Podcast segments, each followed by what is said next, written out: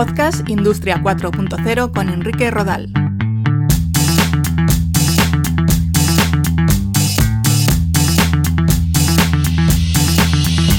¿Cómo estáis? Gracias por escuchar el podcast Industria 4.0, el podcast en castellano líder de la transformación digital. En este episodio continuamos analizando el papel de las nuevas tecnologías en la generación y transporte de la energía. Vamos a ello.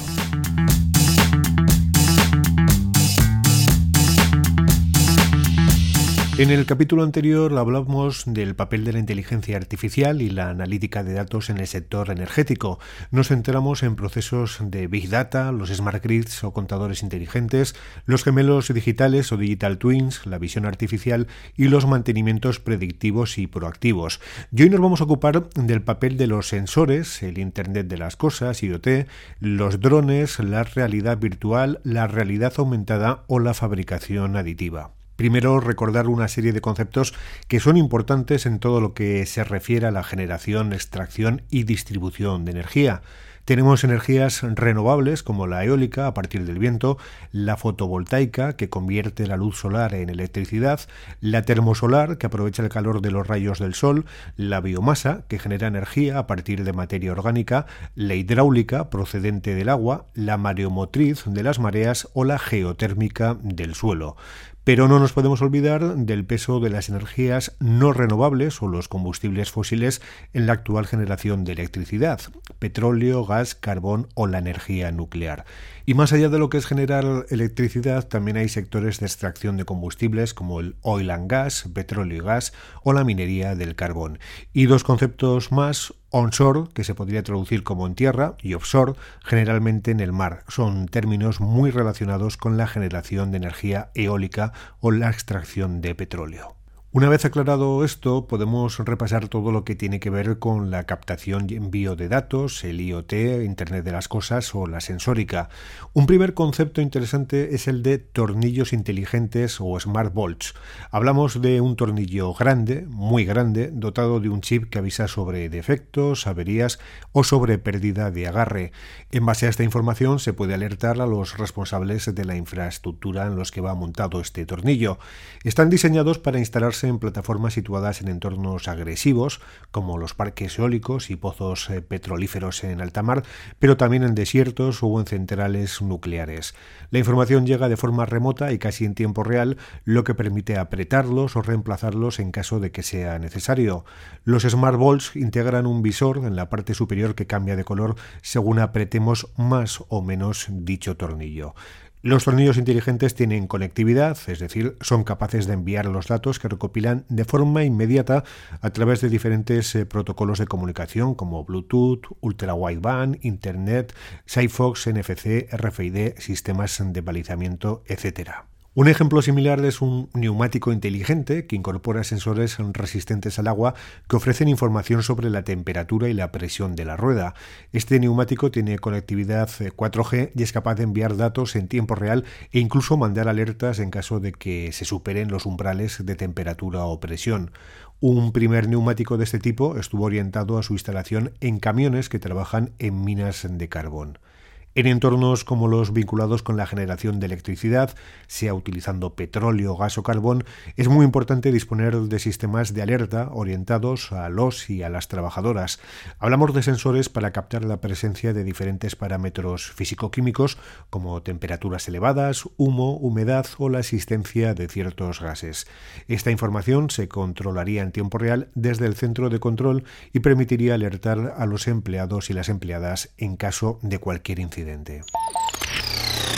Muy interesante también el papel de los drones en la supervisión de las infraestructuras, desde molinos eólicos pasando por líneas de alta tensión. Hasta hace unos años era un operario el que tenía que subir esas infraestructuras para supervisar su estado y evitar problemas. Ahora cada vez es más frecuente el uso de drones, especialmente en entornos hostiles como pueden ser centrales eólicas offshore en alta mar. Los drones más avanzados ya no están pilotados de forma remota, sino que disponen de tecnologías de navegación autónoma de alta precisión basadas en inteligencia artificial. El dron es capaz de encontrar la estructura que debe analizar, se acerca a ella a una distancia de entre 1 o 5 metros y va capturando datos e imágenes sobre el estado de dicha infraestructura. Recorren la estructura a una distancia muy corta, lo que les permite conseguir datos de alta calidad y muy alta definición, y los va analizando en tiempo real empleando sistemas de visión artificial. Si detecta alguna anomalía, alerta sobre ella según la localiza. También se emplean drones dotados de sistemas como fotogrametría, nubes de puntos LIDAR o ultrasonidos para generar gemelos digitales de las instalaciones eólicas o torres de alta tensión. La tecnología LIDAR es un sistema que permite la medición precisa de distancias emitiendo pulsos de luz, como pueden ser rayos láser. Dispara una pulsación de luz, mide el tiempo que tarda en llegar rebotado y lo manda a un procesador donde se interpretan los datos, generando una nube de puntos en función de los diferentes disparos realizados por el LIDAR. Todo ello en muy pocos segundos o nanosegundos. De esta forma, el LIDAR es capaz de darnos información sobre un objeto o una estructura. La fotogrametría es otra tecnología que consiste en capturar imágenes aéreas de una zona u objeto a través de radar, de sonar, de LIDAR o cámaras especiales para la medición de coordenadas 3D. La fotogrametría permite el estudio y la definición de manera precisa de la forma, las dimensiones o la posición en el espacio de un objeto a través de los datos obtenidos de una o varias fotografías. Y la fotogrametría también está muy unida al uso de drones, ya que se trata de fotos o imágenes aéreas, aunque también se pueden tomar desde helicópteros, aviones e incluso satélites.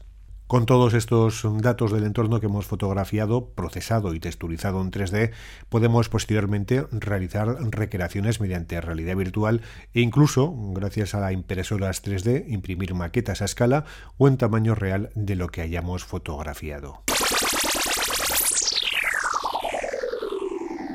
Interesante también el papel de la fabricación aditiva. Por una parte se emplea la impresión 3D en la creación de prototipos, pero también se utiliza para fabricar piezas de cierta complejidad geométrica que sería imposible fabricar mediante tecnologías tradicionales sustractivas. Son piezas de materiales metálicos con huecos, cavidades y canales internos por donde circula el aire o líquidos refrigerantes o lubricantes que se utilizan en los rotores o en los paneles de generación termosolar y fotovoltaica. La fabricación aditiva también se usa para la creación de repuestos de piezas. Otro uso de las técnicas aditivas de fabricación consiste en llevar a cabo recubrimientos metálicos en determinadas piezas con el fin de mejorar las propiedades de protección de las superficies metálicas, aportar nuevas características para favorecer tratamientos posteriores e incluso otorgarle un acabado decorativo.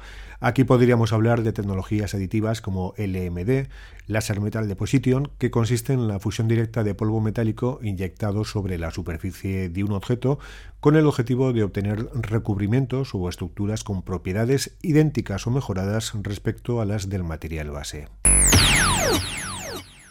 La realidad virtual también tiene un papel importante en el sector de la generación de energía.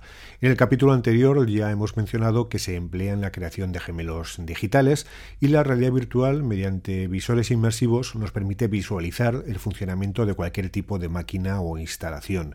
Asimismo, es más o menos habitual utilizar animaciones en 3D o realidad virtual para mostrar en ferias y eventos cómo funcionan algunas instalaciones eólicas o fotovoltaicas.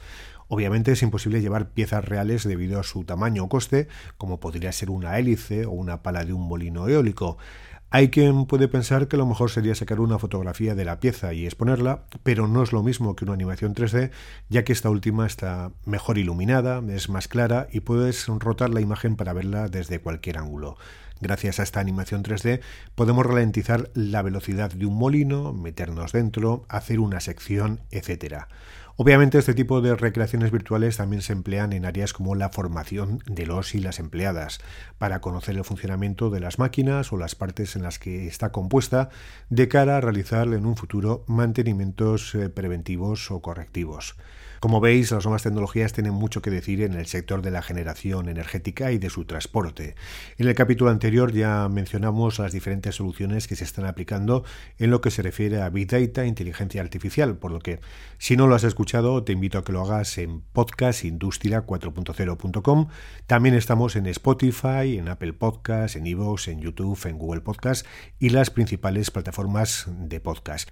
Y recuerda que si quieres saber más sobre el impacto de las nuevas tecnologías en diferentes ámbitos de la sociedad, te cuento algunas de las claves en mi libro Industria 4.0, Conceptos, Tecnologías Habilitadoras y Retos, de Enrique Rodal y de venta en Amazon y en las librerías habituales. Un saludo y nos escuchamos pronto.